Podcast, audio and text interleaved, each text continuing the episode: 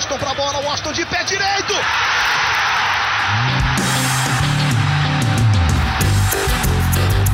Está entrando no ar o podcast. Sabe de quem? Do Do Flusão, do tricolor das Laranjeiras. É o GE Fluminense.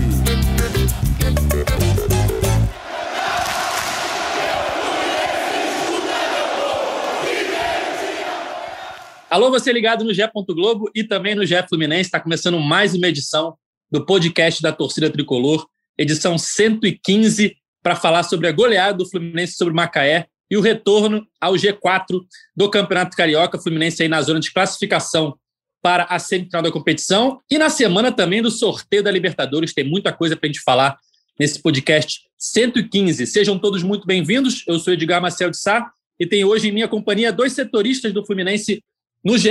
Globo, Felipe Siqueira e Paulinha Carvalho. Tudo bem, Siqueira? Fala, Edgar, tudo bem? Fala, Paulinha. Pois é, vitória é, convincente do Fluminense. Aí o Fluminense fez o que se esperava, né? Pegou um adversário fraco, lanterna do Campeonato Carioca e venceu bem, venceu com folga, tranquilidade, não foi muito pressionado, é, conseguiu um volume legal.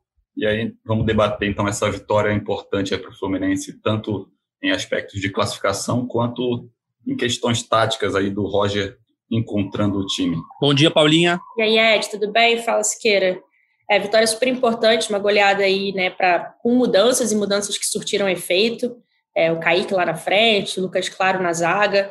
Acho que, inclusive, acho que essa goleada passa muito por aí, né? Então, além de comemorar o resultado, acho que a gente tem que enaltecer aqui o desempenho do Kaique, com 17 anos aí, mostrando por que já é tão elogiado desde tão novinho. É isso, galera. Antes de começar, eu pedir para vocês seguirem o GE Flu na, nas redes sociais, no Twitter, né? Arroba GE Flu, GE Underline Flu, perdão. Estamos aí com 75 mil seguidores e subindo. Seguir a gente também, arroba Ed Marcel de Sá, arroba Felipe Underline Siqueira, arroba Paula Carvalho AS, para você ficar informado aí sobre todas as novidades do Fluminense aí nas vésperas da estreia na Libertadores. Nessa semana já tem o sorteio na sexta-feira. E ontem teve Fluminense 4 a 0 no Macaé. Uma vitória elástica no placar, mas não sei se tão convincente assim como o Siqueira falou, não. Siqueira, queria até levantar essa bola. É, o Fluminense fez o que tinha que ter feito, né? O Macaé é um dos piores times do campeonato, o lanterna da competição. Venceu por 4 a 0 é, voltou à zona de classificação, onde nunca deveria ter saído, né? Mas vinha de alguns resultados ruins no Carioca e por isso não estava nessa zona. E agora está olhando para frente, mas ainda precisa melhorar muita coisa, na minha opinião, de olho na Libertadores. É, apesar do Macaé ser muito não ter muita qualidade, né? o Fluminense não conseguiu é, mostrar todo o futebol que dele se espera, principalmente aquele futebol que a gente via no final do Campeonato Brasileiro ainda. Só conseguiu fazer o placar, com, é, confirmar o placar né, no segundo tempo. No primeiro saiu vencendo por apenas 1 a 0 E queria levantar essa bola com vocês. Como é que vocês veem essa atuação do time do Roger Machado? O que, que precisa melhorar? O que, que foi bom, né? Vide a, a, a atuação do Kaique, primeira vez dele como titular e primeiro gol. Como é que vocês estão vendo essa proximidade da estreia da Libertadores e o futebol que o Fluminense vem apresentando até agora? É, como você, nesse ponto que você falou, tem muito a evoluir, com certeza tem a evoluir, ainda mais que a gente está é, no começo de temporada, é, principalmente ainda também no começo de trabalho do Roger, mas é, é o que eu falei, é, era o Fluminense fez o que era para ter feito no, no, no, jogo contra o Macaé. A gente tem essa ressalva que o Macaé não é um dos piores times do campeonato, é o pior time do campeonato carioca com folga, assim, é o, é o lanterna da competição com um ponto só, é, não fez frente para nenhum time praticamente, só teve um empate, acho que contra o Boa Vista nessas oito rodadas, é, o resto derrotas é, até com, com folga, então era, é um time bem frágil mesmo. E o Fluminense, assim, não teve uma atuação exuberante, a, a gente sabe que, que ainda há questões a melhorar, mas é, fez um placar, construiu o um placar com calma, com tranquilidade, não foi ameaçado em momento nenhum. Boa Vista, Boa Vista. O Macaé deu apenas. Mas se fosse chutes. ameaçado pelo Macaé, por favor, né? É, era para ficar muito preocupado. Mas é assim, apesar de só ter conseguido fazer um gol no primeiro tempo, é, teve controle total do jogo ali. É claro que ainda falta muita coisa, ainda é, principalmente questão ofensiva, é, ter mais é, volume, apesar de ter tido volume ontem, ter mais volume contra adversários mais qualificados, né? Mas é, é, é assim, fez, fez, a, fez aquele fez mais do que obrigação, mas é, é o que tem que fazer. Não dá para criticar também depois de, um, de, uma atuação em que o time ganha de 4 a 0, né? Apesar de a gente saber que sempre é possível evoluir. É, não, é nem criticar, acho que é questionar, né? Porque diante de um adversário tão difícil, o Fluminense errou muito passe no primeiro tempo, é, muita firulinha, passe de letra. É, começou o jogo fazendo aquela pressão quando perdia a bola, isso é, isso é importante, mas cansou rapidamente. Nenê não jogou bem, não vi Luiz Henrique bem também. É, enfim, contra um adversário tão fraco, eu acho que se esperava mais. Não estou dizendo que o placar não foi bom, o placar foi ótimo, mas se esperava mais da atuação, Paulinha. O que, que você acha? Sim, é, o primeiro tempo, até ia falar do, do Nenê, né? O Nenê fez aquele golaço de falta no segundo tempo, mas eu achei ele mal mesmo, no, principalmente no primeiro. Ele apareceu volta e meia nas bolas paradas, que a gente sabe que é um dos principais, das principais armas dele, ele é muito bom. Então, assim, mas não era nem ele que cometia as faltas, enfim, o escanteio ele cobrava, mas achei que ele errou muitos passes, achei ali no meio de campo, não sei se vocês concordam, achei o Iago apagado ontem também. Martinelli achei muito bem, como sempre, né? A gente sempre vem aqui falar bem do Martinelli praticamente mas o Iago também achei apagado e o Nenê errando muito. E assim, tanto você falou esse negócio, essa questão de ah, passe de calcanhar, eu vi o Fred tentando ali dois, duas vezes fazer o corta-luz, confesso, óbvio que é um, né, um artifício, vamos dizer assim, mas um pouco desnecessário quando o placar ainda estava 1 a 0 ou 0 a 0 até, né? O Kaique me surpreendeu bastante, surpreendeu não, acho que a gente já até espera isso dele, né? Mas o menino é muito novo, enfim, uma surpresa positiva aí o Kaique. Luiz Henrique também acho que fez um, um jogo apagado. Eu não entendi por que em determinado momento ali no final do primeiro tempo e no início do segundo, o Roger inverteu os dois de, de lados, né? O Kaique começou jogando pela direita, que é onde ele gosta de jogar, e o Luiz Henrique pela, pela esquerda, depois ele inverteu, aí acabou trocando de novo, o Fluminense melhorando um pouquinho. É, e achei que o Fluminense, se eu não me engano, terminou o primeiro tempo com 63% de posse de bola, muito superior. Mas, assim, criou muito pouco, né? Se a gente parar para pensar, teve aquela chance logo de cara com o Kaique no início, foi uma boa jogada, teve o gol anulado do, do Luiz Henrique, o gol do Kaique, e eu acho que o restante talvez uma finalização do Lucas Claro, que foi em, em, em bola parada. É, acho que terminou com seis finalizações, então estou esquecendo de algum outro lance aí, mas não foram lances que levaram tanto perigo para o goleiro Jonathan. Então, assim, mesmo contra um adversário ali fraco, então acho que concordo com o Siqueira, não acho que o Fluminense sofreu, até levou a primeira finalização do Lopeu aos 41 do primeiro tempo, né? O Macaé não conseguia é, chegar até a área do, do Marcos Felipe. Mas eu acho que estava tá, precisando, tá precisando ainda criar, é, transformar a posse de bola em, em chances claras de gol, né? É, chegar com mais perigo ao gol adversário, principalmente se a gente está falando do Macaé, que é o lanterna desse campeonato brasileiro com um ponto, né? Isso, lanterna do Campeonato Carioca, com um ponto. Eita, é verdade. Se você não fala, não é nem parar. Lanterna do Carioca com ponto, e de fato, é, o que eu mais vi nas redes sociais foram questionamentos à atuação, né? Não ao placar, porque, bem ou mal, no final acabou sendo um 4 a 0 O Fluminense fez o que dele se espera, como o Siqueira falou, né? Venceu o jogo e por goleada, mas eu acho que teve muito erro bobo contra um pior time do campeonato, né? É, a gente viu um Nenê que só se salvou, entre aspas, pelo golaço de falta, né? Bem apagado no jogo. O Luiz Henrique também não não está jogando bem. É, ele é um cara que tem bons do, é, bom domínio de bola, conduz bem a bola, mas ele costuma pecar no passe e não está jogando bem. Eu também não entendi essa inversão que a Paulinha citou. É, a entrada do Kaique joga o Luiz Henrique para a ponta esquerda, que é onde ele jogava na base, né? Eu acho que conserta um pouco isso. É, é positiva. O Kaique foi muito bem, ele ganha as, as, as jogadas com muita facilidade, passa pelos adversários com muita facilidade e mostrou isso. Óbvio que ele tem muito a evoluir, ele é muito novo, mas ontem ele deu um belo cartão de visitas assim para um time que precisa de reforços e está com dificuldade no mercado. Ele é um grande é um grande achado entre aspas para começar a temporada e quem sabe já na Libertadores ter suas chances.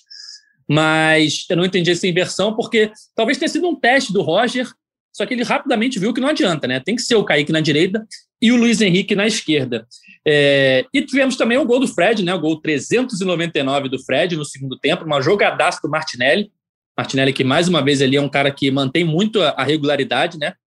E o gol 1 um do Kaique, né? Teve até uma brincadeira do Fred nas redes sociais falando com o Kaique. Aí, Juvenil, Pode botar no YouTube aí, procurar meus gols, tem três horas, três dias para ficar vendo aí para aprender, né?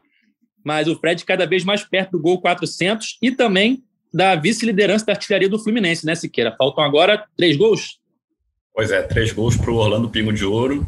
E aí o Fred vai se tornar, acho que é questão de tempo, segundo maior artilheiro da história do Fluminense, atrás apenas do Faldo. E aí, aí não dá para alcançar, mesmo é, 300 e... 19. É, 319 gols do Valdo, pela idade do Fred, não, não dá para alcançar. Se ele tivesse, como até a gente falou outra vez, se ele tivesse ficado no Fluminense, talvez se aproximasse, mas nem assim, somando os Faltariam uns 50 ainda. Passagem, é, seria complicado. Mas voltando ao jogo, para mim, a grande notícia do jogo foi o Kaique, é, primeira vez dele como titular, foi o melhor do, do, do time do Fluminense. É, mostrou logo no primeiro minuto ali, recebeu aquela bola do Nenê, já fez uma finalização que estava ligado, querendo jogo, aparecendo, infiltrando. E durante todo o jogo ele foi perigoso, mostrou é, ser sempre uma alternativa boa ali no ataque.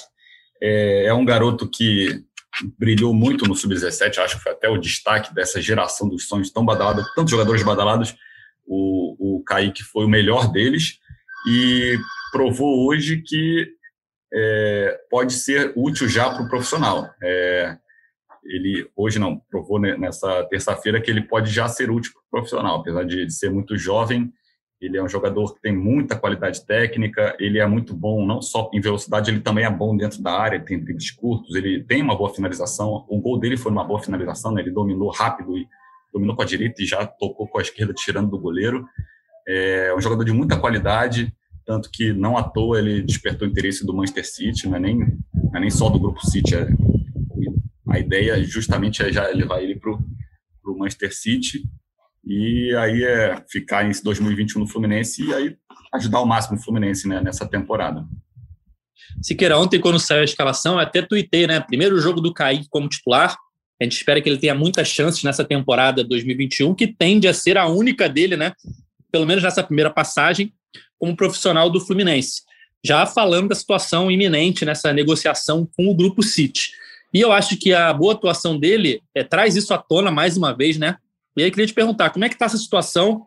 Qual é o panorama atual? O que, que dá para a gente falar para o torcedor tricolor sobre o futuro do Kaique no Fluminense?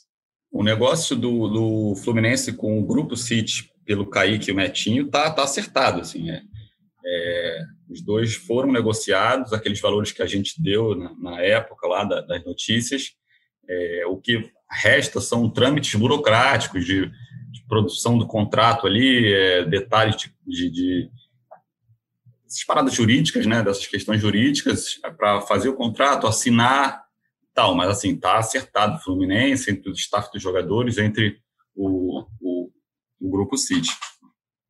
É, chegou até recentemente a ter uma notícia que saiu no Dessan lá, que provocou uma dúvida entre torcedores, mas era, acho que era mais uma é, informação mais é, por alto ali que o Dessan deu, deu os valores totais máximos da negociação, mas são aqueles valores que a gente deu mesmo, que parte de 10 milhões o Kaique, de euros, 5 milhões o Metinho, o Kaique pode chegar a mais de 20 milhões de euros e o, e o Metinho a 8, 9, já até nem, nem lembro aqui de cabeça.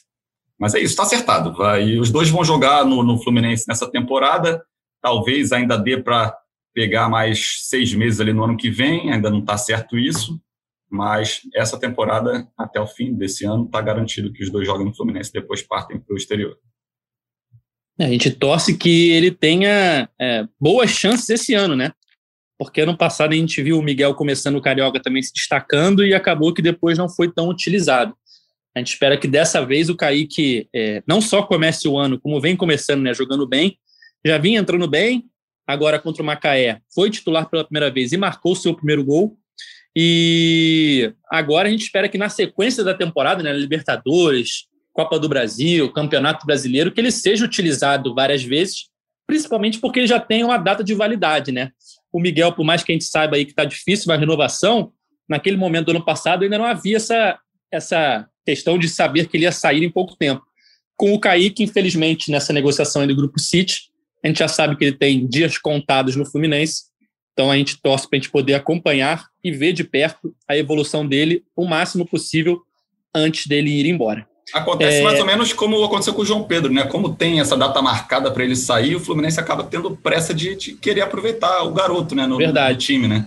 O João Pedro já subiu para o profissional vendido para o Watford e, e aí ele já no início do, do, do da temporada ele, ele começou a ser utilizado, é, se firmou e, e, foi bastante utilizado ao longo do ano. O, acho que o Kaique vai acontecer, vai acabar acontecendo a mesma coisa é, o Fluminense não pode ter paciência para esperar ele amadurecer, porque não vai poder usar depois, quando ele amadurecer. Então, vai ter que ser mais na, apressar esse amadurecimento do Kaique. Verdade. É, ainda falando do jogo, eu queria falar de uma mensagem que eu recebi aqui no Instagram durante a semana, depois do nosso último podcast. Além dos recebidos, falava... Edgar. Recebeu também? Não, não, você, você que recebe recebidos aí no Instagram, eu não, não chego a esse ponto de influência, não. Mas então, você recebe mensagens também. Estou virando influencer. E aí recebi uma mensagem no Instagram de um torcedor do Fluminense, Daniel Vieira, que nos acompanha. E a gente falava semana passada é, da nossa preocupação de que o Fluminense ainda não vinha conseguindo apresentar o bom futebol que apresentou na final do Campeonato Brasileiro, né? Ficou nove jogos sem perder ali naquela reta final com o Marcão, conseguiu ali o seu lugar no, na, na, Libertadores, né? Terminou em quinto lugar, quase terminou no G4. Enfim, a gente falava dessa nossa preocupação. Aí o Daniel me mandou a seguinte mensagem: é, dizer que ficou invicto várias rodadas não significa jogar bem. Ganhar partidas não significa jogar bem. Acredito que desde a saída do Odair, o Fluminense não joga bem. Na minha opinião, o Marcão conseguiu a quinta colocação na raça e não na qualidade. Luca não vem jogando bem, Luiz Henrique sempre tenta driblar demais e não volta para marcar. Egídio da assistência, mas e o resto do jogo? Marcos Felipe e a zaga, junto com a molecada, que salvaram a temporada do Fluminense. O Michel Araújo está tendo poucas chances. John Kennedy é centroavante, não é ponta. Caio Paulista, infelizmente, concordo, infelizmente, concordo que vinha jogando bem. Danilo Barcelos é mais constante. E Nenê, que jogava mais à frente, fazia muitos gols. Desculpa pelo textão, mas queria ouvir a opinião de vocês. Cara, é, foi até o que eu respondi para ele. Por mais que não tivesse uma atuação maravilhosa, eu acho que o Fluminense vinha jogando bem, sim, dentro das suas características, dentro da sua possibilidade. Não dá para a gente esperar uma atuação de time campeão, não dava para esperar uma atuação de um time com um grande elenco. O, time, o elenco do Fluminense não é dos melhores, e dentro do que ele tinha, eu acho, sim, na minha opinião, queria ouvir a de vocês, que o Fluminense apresentava um ótimo futebol, um futebol seguro, é, conseguiu ótimos resultados na reta final do campeonato, venceu o Ceará fora, é, empatou com o Santos na Vila, venceu o Fortaleza com muita tranquilidade. É, enfim, chegou a vencer o Flamengo, não foi nessa sequência de nove jogos, mas venceu o Flamengo, que é atual bicampeão brasileiro, bicampeão carioca. Eu acho que, mesmo sem ter um grande futebol, era um futebol eficiente, como era o futebol do Odair. Eu acho que o Marcão demorou um pouquinho, mas conseguiu resgatar essa eficiência que o Odair tinha. E se não era um futebol bonito, era um futebol que trazia os pontos para o Fluminense, né? Ah, eu também eu concordo com você, Ed, assim, é, em relação a essa eficiência, e muito por isso, né? O elenco do Fluminense tem suas limitações. É, a gente, no início da temporada passada, é, acho que ninguém apostava que o Fluminense voltaria para a Libertadores. Muitos falavam se possivelmente poderia brigar ali mais uma vez para não ser rebaixado. E a gente até falava: ah, será que o Fluminense vai conseguir ficar na metade para cima da tabela? Então, o objetivo era um, a expectativa foi muito muito superada com as peças que tinha e perdendo peças importantes, né? A gente já falou várias vezes aqui, saiu o Evanilson, saiu o Gilberto, saiu o caras que eram titulares absolutos daqui do, do time do Odair e seriam provavelmente do time do, do Marcão também. Então foram peças importantes que o Fluminense perdeu, com um elenco ali não um elenco mediano. É, então acho que o Fluminense jogou sim bem dentro de todas as suas limitações. Em relação a isso de futebol bonito, eu lembro na, na, minha opinião, né? Eu lembro de poucos jogos que o Fluminense jogou bonito com o Odair. Eu achava o futebol do Odair muito mais eficiente também do que um belo futebol. Eu lembro que o Fluminense jogou muito bem contra o Atlético Paranaense, que foi o jogo de despedida do Odair, né? Aquele 3 a 1 no momento que o Atlético Paranaense também teve um cara a menos logo no primeiro tempo, mas o Fluminense jogou muito bem, Marcos Paulo jogou muito bem. É, mas eu vi o Fluminense muitas vezes jogando, fazendo ali, sendo eficiente mesmo, né? Conseguindo, da sua forma, com as suas armas, é, superar os adversários. É a mesma coisa com o Marcão. A gente até comentou que o Marcão demorou a engrenar, porque o Fluminense perdeu uma forma ali no início do Marcão, que é natural com a troca do treinador, e no início dessa sequência invicta, eu achei que jogou mal contra o esporte, jogou muito mal, apesar de ter vencido, sofreu um sufoco. Mas depois a gente vê uma evolução, principalmente quando o Martinelli entra no time, a gente falou muito disso também. Achei que o Fluminense jogou muito bem contra o Goiás, óbvio, um adversário mais fraco, jogou bem contra o Ceará, foi super seguro contra o Fortaleza, então acho que também tem que ser levado em consideração isso, o Fluminense de hoje em dia, né? É, qual é o elenco do Fluminense e o que esperar desse elenco. Não é o elenco que o torcedor viu lá atrás, que tinha Deco, Fred, Wellington Nem, é, enfim. Então, acho que isso é bem importante da gente levar em consideração. Senão a gente vai sempre esperar um futebol que talvez não venha do Flu. Eu acho que tem, a gente tem que levar em consideração as limitações ali que o Fluminense tinha e também as dificuldades é, que todo, todos os clubes tiveram é, nessa temporada totalmente atípica que foi a de 2020, por causa da pandemia e tal. É, a gente vê no campeonato quem, qual time que jogou tão bem, muito bem. O próprio Flamengo foi campeão brasileiro, não, não, não agradou tanto, não. Né? Siqueira, Deixou... desculpa te interromper, mas até em cima disso que você falou, o Palmeiras. O Palmeiras ganhou a Libertadores, sinceramente, jogando muito mal para mim, jogando muito feio, vamos dizer assim, é. sabe? Deixou, nenhum time jogou tão bem. É, a gente pode até fazer uma, uma distinção entre jogar bem e jogar bonito ali. Você pode jogar bem e não ser tão vistoso o futebol. E o Fluminense não tinha nem é, elenco para fazer um futebol vistoso. Então, a questão do Fluminense não jogou bonito, isso é certo, mas acho que, que dá para dizer que jogou bem dentro de todas as, a, a, essas questões que a gente pontuou. É, o Fluminense foi um, um time que teve duas, duas fases distintas ali com o Odair, depois com o Marcão, é, que encontrou com soluções diferentes para cada técnico ali, é, uma segurança defensiva e aí, é, ofensivamente, não tinha tanto volume, mas conseguia as vitórias através de jogadas pontuais, principalmente de bola parada, o Fluminense estava, era, tinha uma força de bola aérea muito grande e conseguia, nesse equilíbrio de, de, de ser pouco vazado ali lá atrás, é, conseguir vitórias e pontos. O, o, teve um período ali de turbulência justamente na troca de, de comando técnico, o Marcão é, não conseguiu fazer exatamente o que o, o Odair fazia. Então, ele precisou fazer uma transição para um estilo mais dele. E aí o Fluminense teve uma, um período de estabilidade. Depois ele encontrou uma formação ali que, que foi é, eficiente, que era o, a defesa ali, o, o Lucas Claro segurava um pouco as subidas do Egídio, o Nino estava bem também com o Lucas Claro na zaga, o Calegari cresceu, se firmou na lateral direita, aquela dupla de volante no meio de campo, Iago Martinelli, funcionou, com o Nenê um pouco mais à frente ali, então eles, os dois se revezavam ali na saída de bola, e é até um pouco do, do, desse esquema que, tá, é, que o Roger está usando nesses últimos jogos. O ataque que capengava um pouco ali, o, o, Luiz Henrique, o Luca conseguiam ser tão efetivos, mas o Fred fazia parte dele, mas o está conseguindo fazer os, os, os resultados, assim, uma reta final muito consistente ali, é, é aquele negócio, um campeonato numa temporada em que ninguém brilhou tanto, o Fluminense fez o trabalho dele com, com, com bons, bons resultados, bom, alcançou o objetivo ali, que era classificar diretamente para a Libertadores. Acho que foi uma boa temporada.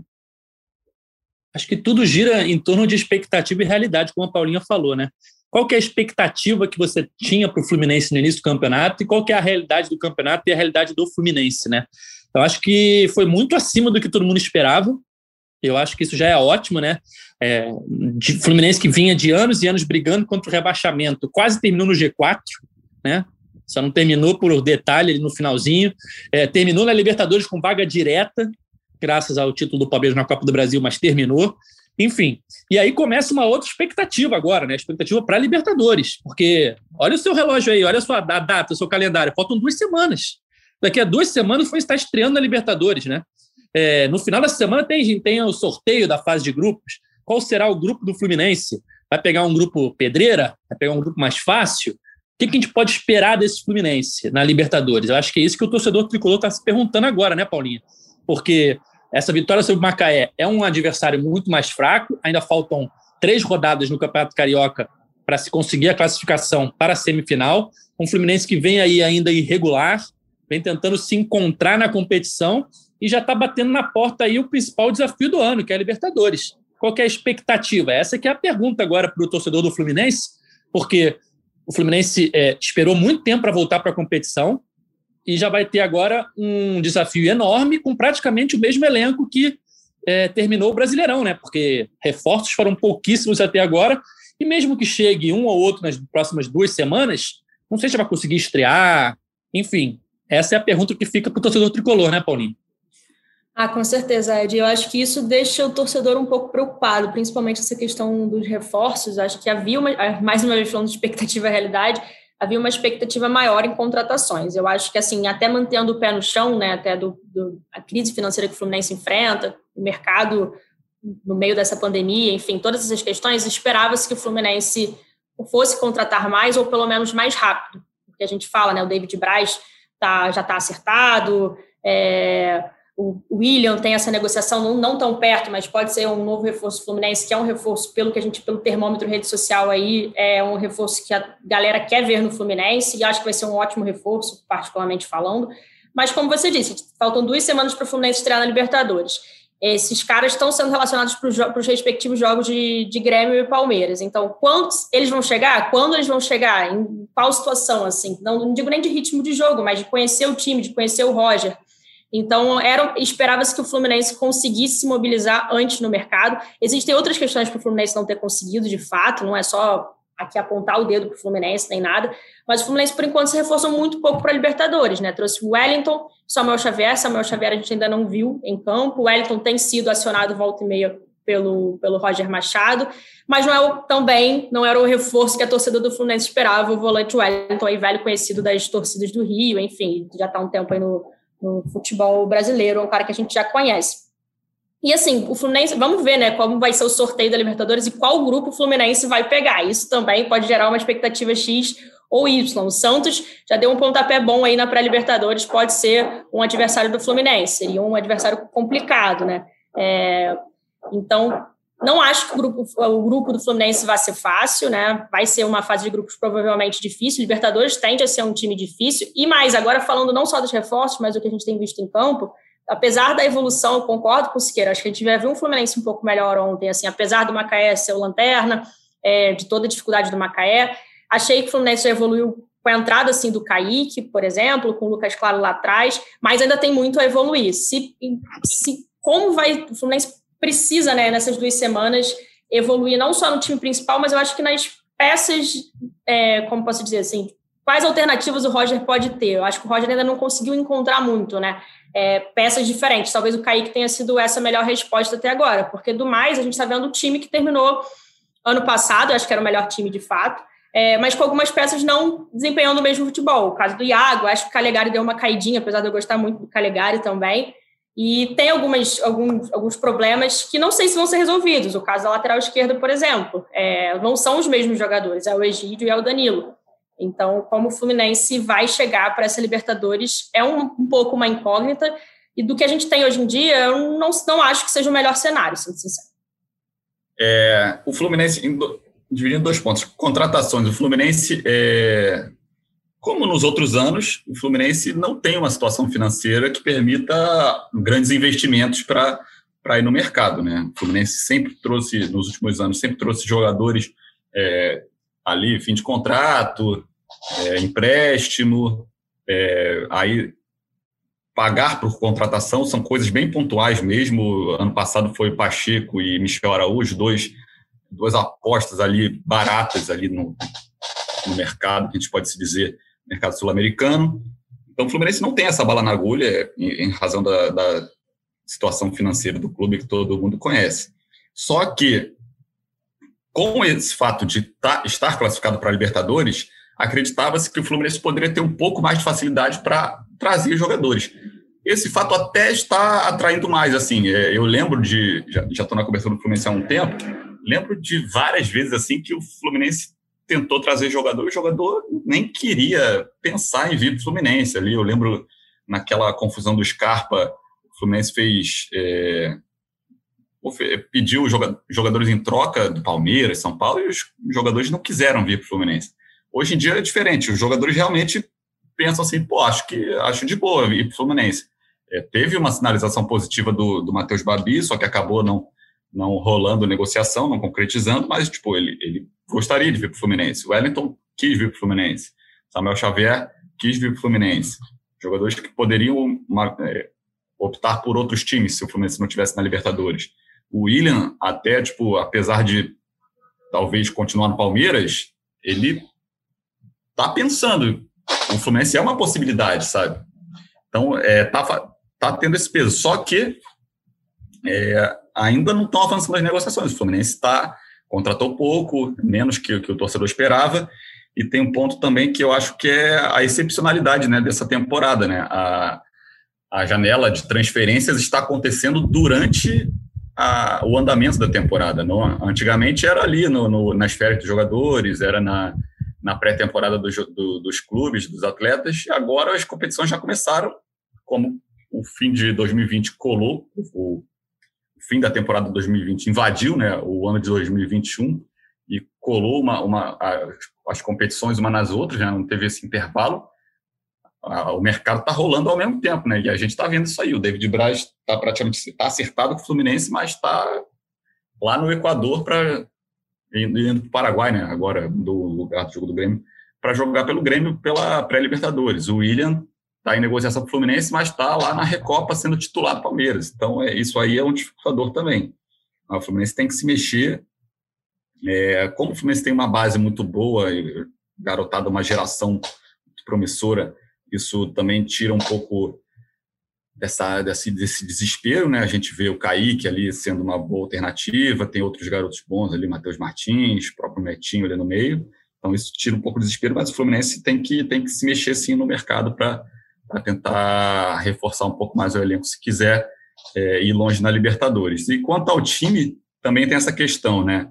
É, o Fluminense começou o campeonato com o Sub-23, depois é, fez uns dois, três jogos com o time é, com reservas do ano passado, e agora nos últimos três jogos que entraram os titulares. Então, o time ainda está pegando o jeito. É, poderia estar com os titulares desde o início? Poderia, mas eu acho que ia ter um esgotamento mental e até físico em algum momento cedo na temporada. Então era preciso sacrificar esse início de, de, de temporada para ganhar mais à frente. É, e aí o sacrificar o início da temporada significa que o Fluminense pode chegar na Libertadores ainda não com um time é, azeitado, né? Com um time 100% ali nas mãos do, do Roger. O Roger ainda, ainda está encontrando as melhores formações, conhecendo o elenco. Tem, tem, vai ter essa questão, mas eu acho que é um sacrifício que o Fluminense teria que correr, senão pagaria mais caro ainda lá na frente. É, faltam dois jogos no Carioca para a estreia da Libertadores, né? O Fluminense enfrenta no próximo domingo o Nova Iguaçu no Maracanã, depois enfrenta o Botafogo, e aí depois do Botafogo já é a primeira rodada da fase de grupos da Libertadores. E aí eu te pergunto, ou pergunto para vocês, quais testes vocês ainda querem ver no time antes da estreia da Libertadores? Porque eu tenho alguns aí que eu queria ver. Eu queria ver, por exemplo, o GFT na esquerda ali, para a gente ver como é que ele vai sair, um garoto muito novo. É, claro que não para ser titular já na Libertadores, no começo da Libertadores, porque ele sequer jogou pelo profissional. Mas nesses jogos do Carioca, pelo menos na fase de grupos ainda, que é um momento aí de dá para você fazer alguma uma, algum teste ali, ter, ver como é que vai se sair, eu acho que ia ser interessante te ver o GFT jogando na lateral esquerda. Eu queria ver o Calegari no meio com o Martinelli. Enfim, algumas outras opções que o Roger ainda não testou, né? O que vocês pensam nesse, nesses quesitos? Olha, confesso que o GFT na esquerda não tinha pensado, mas agora que você falou, acho que pode ser uma boa, uma boa ideia e ver como ele se portaria. É, eu ia falar justamente do Calegari na, no meio de campo ali junto com o Martinelli, e automaticamente a gente vendo como Samuel Xavier jogaria ali na, na lateral direita. É, e eu gostaria de ver, assim, o. Não sei se daria certo, mas talvez Gabriel Teixeira, por mais que a gente já tenha visto ele né, várias vezes em campo, mas o Gabriel Teixeira e Kaique começou num jogo ali junto com, com o Fred. Mas o Calegari é um cara que eu gostaria muito. E o André, eu queria ver o André tendo mais chances, assim, né? Volta e meia o, o Roger coloca o Wellington. Acho que o André nem foi relacionado para o último jogo, até aproveitando esse. Nossa, começou uma obra aqui perto, não sei se está trabalhando. Mas é, queria ver o André sendo mais aproveitado e aproveitando esse gancho né, do, do, do André, o Michel Araújo, né, que não foi nem relacionado para a partida contra o Macaé. E eu acho que é não é testá-lo, né? A gente já sabe como ele joga, mas até pelos, por a gente saber como ele pode ajudar o Fluminense, me surpreende um pouco ele ficar de fora aí do, ser tão pouco aproveitado pelo Roger. É, acho que ele poderia. Ontem, por exemplo, o Luiz Henrique não estava bem, ele podia ser uma opção, apesar de com isso o Kaique e, e pudesse jogar na esquerda, enfim. Então, mas eu acho que ele teria vaga aí no meu time antes do Caio Paulista, por exemplo, o Michel Araújo. Mas falando dos testes, acho que o Calegari no meio é meu principal, o André talvez, e o Gabriel Teixeira e Kaique jogando juntos aí lá na frente. Antes de, de falar dos testes, é, queria pontuar também um jogador que a gente acabou não falando aqui é, especificamente do, no, quando a gente comentou o jogo, que é o Martinelli. Para mim, esse moleque joga muita bola, assim, é impressionante. Fenômeno. Ele não, não fez gol ali, aí acaba não aparecendo tanto, mas ele jogou muita bola ontem. É impressionante a tranquilidade que ele, que ele tem ali para tomar conta do meio de campo. Ele limpava, ele clareava as jogadas ali no, no meio de campo do Fluminense com uma facilidade muito grande, impressionante. Participou, deu passe né, para o Fred, é, para o gol do Fred, e tem mostrado assim uma, uma maturidade para um jogador da idade impressionante. Ele joga, pode estar tá, tá jogando bem tanto como primeiro, como um volante saindo mais, o segundo volante. E ontem fez mais uma partida muito, muito boa, apesar da fragilidade do Macaé, que a gente sempre pontuou aqui. Ele tomou conta ali do meio campo, foi impressionante. Para mim, também, além do Kaique ali, ele foi outro destaque da partida ali. É, com relação às experiências, cara, essa que tu falou do GFT é interessante, acho que ele pode ser testado para ser uma alternativa ali para a lateral esquerda. É, a gente quer ver, né? O Samuel Xavier foi contratado, a gente tem interesse em vê-lo ali na lateral direita. O Calegari é, ele deu uma solidez ali à lateral, mas ele às vezes ele sobe pouco, ficou um pouco menos, um pouco mais desenvolto para subir no final do brasileiro, mas no carioca ele às vezes fica um pouco mais atrás ali, talvez o Samuel Xavier para ver como ele se comportaria. Aí eu não sei se Calegari e Martinelli ficariam um meio campo muito fisicamente é, pouco forte ali, de, de termos físicos mesmo, para uma Libertadores. Não sei aí se eu botaria Calegari e Martinelli ali no meio de campo. O André é um jogador assim que eu acredito no potencial. Ele, ele teve oportunidades no ano passado, acabou não aproveitando tanto as oportunidades, talvez até por um excesso de confiança. Ele acabava perdendo mais bola ali por excesso de confiança no meio de campo, mas é um cara que jogava muito no, no na base do Fluminense, fazia uma dupla de volantes, ele e o Martinelli no sub-17 que fez muito sucesso, jogavam muita bola naquela dupla de volante. É, acho que ainda não, é, acho que ainda pode ser aproveitado e, e mostrar serviço. É, também o Wellington, dependendo da formação, o Wellington ser o primeiro volante mais recuado, soltar mais Martinelli, pode ser uma opção também. É, lá na frente é o Gabriel Teixeira também, eu acho que, que é um cara também que pode ser testado. Ontem entrou, fez uma jogada, quase fez um golaço lá também, pô, um moleque também acima da média ali do, dessa geração, dessas gerações da base do Fluminense. Eu acho que é um cara que pode ser é, bem aproveitado, talvez entrar ali, começar jogando um jogo no lugar do Luiz Henrique, talvez, e, mas mantendo o Kaique lá na, na, na ponta direita, acho que pode ser isso. E o Michel Araújo é um cara também que acho que a, a ponto de não ser relacionado, eu acho que não, não dá, acho que é um cara que tem que estar ali no banco, pelo menos, é, o problema é que ele joga mais pela meia direita ali, o Kaique pela direita é, ele não teria espaço, mas é um cara que tem que ser uma opção ali, uma das primeiras opções, sim. Mas é aquela questão, né? A gente também não vê os treinamentos, já não via quando não tinha pandemia, agora que a gente não nem mais ia aos 70 pode, fica mais difícil ainda.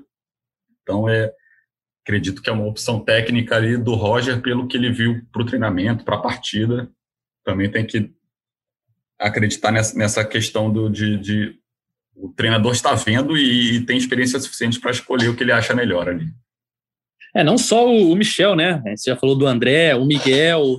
São vários jogadores que a gente não vê o treino e a gente não sabe o que acontece, né, Paulinho? É, é a torcida nas redes sociais fica muito ouriçada, né? Como diriam os mais antigos. É, cadê o Miguel? Cadê o André? Cadê o Michel Araújo? Inacreditável é, botar o Wellington, botar Caio Paulista, botar o Luca e não relacionar os garotos, cadê eles e tal, enfim. É, se a gente for pensar ali só tecnicamente o que o jogador pode fazer em campo, não dá para entender. Agora, a gente não está ali no dia a dia, né? A gente não sabe como é que é, como é que o cara está rendendo no treino. O que está acontecendo, se teve algum problema. A gente não tem essas informações por conta dessa da pandemia, porque antes os treinos já eram quase todos fechados, agora, então, acredito até eu que quando, vou, quando terminar a pandemia, quando já todo mundo vacinado, que ainda vai ser muito fechado. Não sei se a gente vai voltar a ter coletiva toda hora no CT. Acho que eles vão aproveitar essa questão aí virtual e vão ficar enrolando a gente, aí vai ser tudo virtual durante um bom tempo, se é que não vai ser para sempre.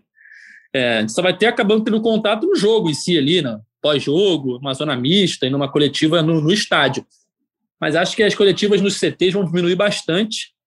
Enfim, e aí fica sempre essa, essa questão: o que está acontecendo? Por que, que, o André não é relacionado? Por que, que, o Michel Araújo não é relacionado? Michel Araújo, que é, é uruguaio, tem, conhece o futebol da América do Sul, poderia ser uma boa ajuda né, numa Libertadores, ele e o Pacheco. A gente fica nessa dúvida, né, Paulo? O que está acontecendo? Porque é, o torcedor preferia muito mais ver o Michel Araújo relacionado do que o Luca, né? É, do que o Luca, do que o Caio Paulista, assim, né? Falando de, do futebol que a gente já conhece da qualidade dos jogadores. Mas é, tem essa questão mesmo, a gente não sabe o que acontece nos treinos, assim, o Miguel, né, com a exceção, o Miguel, por exemplo, com a exceção daquele início de campeonato carioca, ele foi muito pouco aproveitado pelo próprio Daí, depois pelo Marcão e agora pelo Roger. Eu não estou falando que tem alguma coisa que ele está treinando mal nem nada, porque eu realmente não sei. Como a, gente, como a gente falou, a gente não vê os treinos, não tem acesso.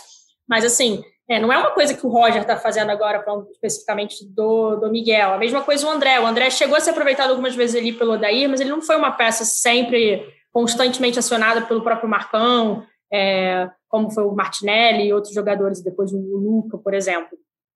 E o Michel Araújo já é o que está mais contra essa minha essa regra, vamos dizer assim, né? Porque ele vinha sendo bastante aproveitado tanto com foi bastante aproveitado com o Daí, depois com o Marcão e agora com o Roger não tem sido. Pode ser que mude também, né? A gente está no início de, de temporada. É, é, meio louco falar isso porque emendou, né, 2020 com 2021, mas é um início de temporada, é um treinador novo, é um trabalho diferente, a comissão está conhecendo os jogadores ainda.